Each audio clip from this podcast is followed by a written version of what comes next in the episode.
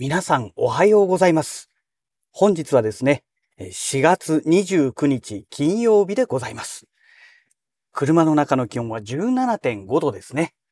それでは本日もお仕事へ行ってまいりたいと思います。えーと、今日はですね、ゴールデンウィーク初日ということなんですけども、まあ、世間一般ではですね、えーそういうことですけども、えー、あ、ちなみにその前に天気は曇りですね。もう今にも雨が降りそうというね、えーそんな天気でございます。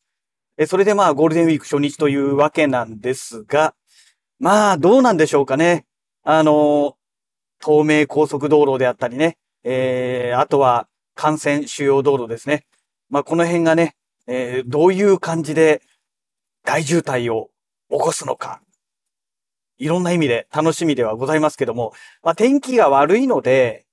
意外とね、そんなに外出される方は少ないんじゃないのかなと。ましてやね、今日初日ですから、ね、まあその辺がね、どうなんでしょう。えっ、と、ゴールデンウィークの週間天気予報ってどうなんでしょうかね。うん。ちょっとその辺がね、なんともわからないところです。え、それでね、えっ、と、昨日ですね、あのー昨日の朝ですね、収録した、えー今朝公開のね、えラジログのお話というか、え録音状態というか、その編集して気づいたんですけども、ちょうど今ぐらいのタイミングかな、咳をしてるんですよ。えちょっとね、あの、ま、あの、このマイクから口元をね、離すような感じで窓側にね、右側に向けて咳をね、2, 2回ぐらいね、咳払いみたいな感じで咳をしたんですけども、ウェイブスのノイズリダクション、クラリティ VX Pro、これをね、えーかけましたら、あのー完全にね、咳が消えてましたね。最初ね、何の空白なんだろうと思ったんですけども、これ単純にね、咳をした時で、あの、ノイズリダクションによって消えてしまったというね、えまあそういうオチのようですね。ちょっとびっくりしました。あ、こんなに消えちゃうんだと思ってね。うん。で、あとはあのえっ、と、これも同じウェイブスだったかな？えー、の、ボーカルライダーっていうね、えーこの、声を、の音量を一定に保ってくれるプラグインがあるんですけど、毎回ね、これもかけているんですけども、やっぱりね、これをかけていても限界があるなっていう状態がね、分かってきましたね。まあ今更分かったわけじゃないんですけども、特に今回ね、それがはっきりと確認できたかなと。えっ、と、私の声はどうしてもね、えー最初と最後、言葉のね、中で一定に喋ってるわけではありませんので、どうしても声のトーンが低くなったりとか、ボリュームがね、落ちてしまう。えーそういうね、えー状態がね、必ずあるわけですよ。で、ましてや、このマイクの位置からね、少しでも、この首の向きがね、例えば安全確認で左右、ね、まあ、こんな感じで、えー今右を向いて話してますけども、で、今正面を向きましたけども、こんな感じでね、声、声じゃない、顔の向きをね、変え、当然運転中ですから変えますので、で、たまたまその時にね、声の音量が低い時には、まあ残念ながらね、あのーボーカルライダーを使っても、そんなに補正されないな、ということがね、えーまあこの1年、1年も使ってないか、半年ぐらいですかね、ボーカルライダー導入してからね、半年、もうちょっと経つかもしれないですけども、えー、まあ、それからずっと使ってますけども、やっぱりその部分だけはどうにもならないのかな、というところでしょうかね。うん。えーと、まあ、そのあたりにしときまして、この録音のね、話に関しましては。えっと、それでです。あ、そうそうそう。録音の話といえば、そう、もう一つあった。今朝ね、あの、ツイッターでね、えー得た情報なんですけども、あの、音楽用のね、アカウントの方でリツイートしましたけども、ズームからですね、ペアマイクがね、ここでね、発表されたんですよ。ZPC-1 っていうね、ZPC-1 っていうね、ペアマイクがね、え発表されましたね。ちょっとね、まだね、どこの通販サイトも扱ってないみたいですので、価格帯がね、ちょっとわかんないんですけども、うーん、いくらぐらいになるんでしょうかね。まあ、あとはね、音質なんかもどうなのかなっていうのがあるんですけども、私の場合、ベリンガーの、えっ、と、C2 だったかな？っていうね、あの、激安のペアマイクを持ってますので、えーましてやね、えーあの結構短いんですよね、長さがね。全長が短いものですので、まあこれがあればいらないよねっていう話になるんですけども、ね、まあただね、ズームが発売するね、えー、販売するマイクですから、うん、まあいろんな意味で、まあ、ズームズームで揃えた方が見栄えはいいかなっていうのがあって、で、この ZPC-1 っていうね、ペアマイク、なんかね、ちょっと長そうなんですよ。うん。ハンドマイクぐらいまではいかないとは思うんですけども、写真を見る限りでは結構長いような、えー、感じがするんですよね。うん。まあ、その辺がね、どうなのか実物をね、えー、見たり、他のマイクとの比較のね、写真等がなければね、ちょっとわからない部分もあるんですが、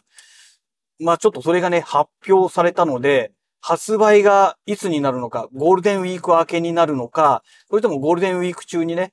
まあ発売されるのか、まあ多分海外的にはね、えー、ゴールデンウィークなんかないですから、あの普通に販売されて、えー、まあ日本国内の場合ね、ここでゴールデンウィーク突入しましたから、まあ、ゴールデンウィーク明けてからの販売になるのかなというね、えー、感じがしましたけども、うん、どんなもんなんでしょうかね。えー、本当にね、今朝見つけたので、まだね、何もね、えー、細かい情報まではね、確認してないんですけども、まあ、非常に気になるマイクだな、というところでしょうかね。で、えっ、ー、と、まあ、ズームのね、F3 を使って、その、いわゆる環境音をね、え録音する計画なんですけども、なかなかうまく進んでないというか、まあコロナもあってね、外出もしていないからっていうのもあるんですけども、ねなんかいいマイクが欲しいな、という状態なんですよね。で、できれば、まあ ZPC-1 はね、あの、大きいので、普通に考えるとね、まだベリンガーの方がいいんじゃないのっていうね、えー、いうお話もあるんですけども、あんまりね、目立つマイクだと、やっぱり私はね、小心者なので、あの、まあ、使いたくないわけですよ。ね。何やってんだろう、あの人っていう目で見られちゃいますから、まあ、そうならないようにするためにもね、えー、やっぱり、ある程度目立たない。できればラベリアマイクみたいなものでね、えー、環境音も収録できるような小さいマイク、目立たないマイクが欲しいなーっていうのは、まあ本音としてあります。本音としてありますけども、まあね、えー、なかなかそうは言っても難しいですよね。うん。そういうね、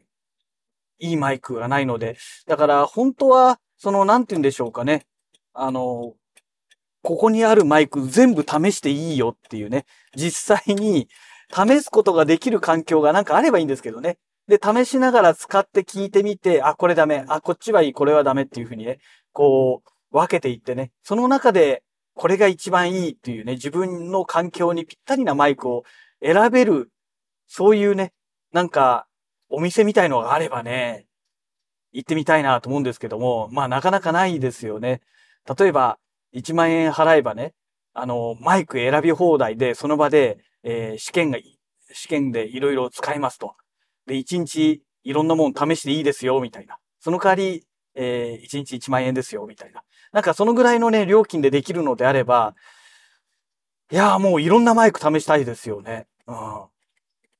で、試してみて、え、ダメ。これはダメ。あれはダメっていうのをね、いろんな商品で試してみて、一番とにかく自分の環境に合ったもの。なんかそういうサービスをやってくれる会社とかないんでしょうかね。そうすればね、もう無駄な買い物をしないで済むじゃないですか。ね、試して買ってみた。あ、ダメでした。もうゴミです。みたいなね。まあゴミって言っちゃね、メーカーの方に失礼かもしれないんですけども、まあでもしょうがないですよね。自分にとって全くね、もう役に立たないものですから、ね、ゴミにお金使っちゃったっていう、そういうね、もう感覚になりますよね。うん。まあレンタル、マイクのレンタルって聞かないですもんね、そもそもね。で、あとは、どうしてもね、やっぱり、あの、持ち出しってことになっちゃうと、レンタルにするとね、使い方悪いやつがいると、マイクの性能がね、劣化してしまってる可能性もありますから、だからやっぱりその店舗内で使えるというようなね、えー、そういう状態のものの方がいろんな意味でいいのかなとは思うんですけども、ねえ、まあ、なんかね、そういうのがあったらいいなと、ちょっと思っております。うん。で、いろんなマイクをね、とにかく試しに使えるというね。えその代わり、もう朝から夕方まで営業時間ギリギリまで使えますよっていうね。で、1日1万円っていうね。なんか誰かそういうのやってくんないでしょうかね。うん。まあ、なかなか、あの、なんて言うんでしょう。経費的にどうなんだっていうのもありますけどね。だって1日居座られちゃうわけですから、ね、普通に考えたらちょっともうありえないお話なんでね、1万円っていうのはどうなんだろうっていうのもありますけども、ただね、それ以上お金を出してっていうのはなかなか厳しいと思いますので、まあ、1万円ぐらいが妥当な金額なんじゃないのかなと、あの消費者目線でね、見た場合のお話ですけどね。はい。えー、そんなわけでね、えー、会社の駐車場に到着いたしましたので、また次回のラジログをお楽しみください。それではまた。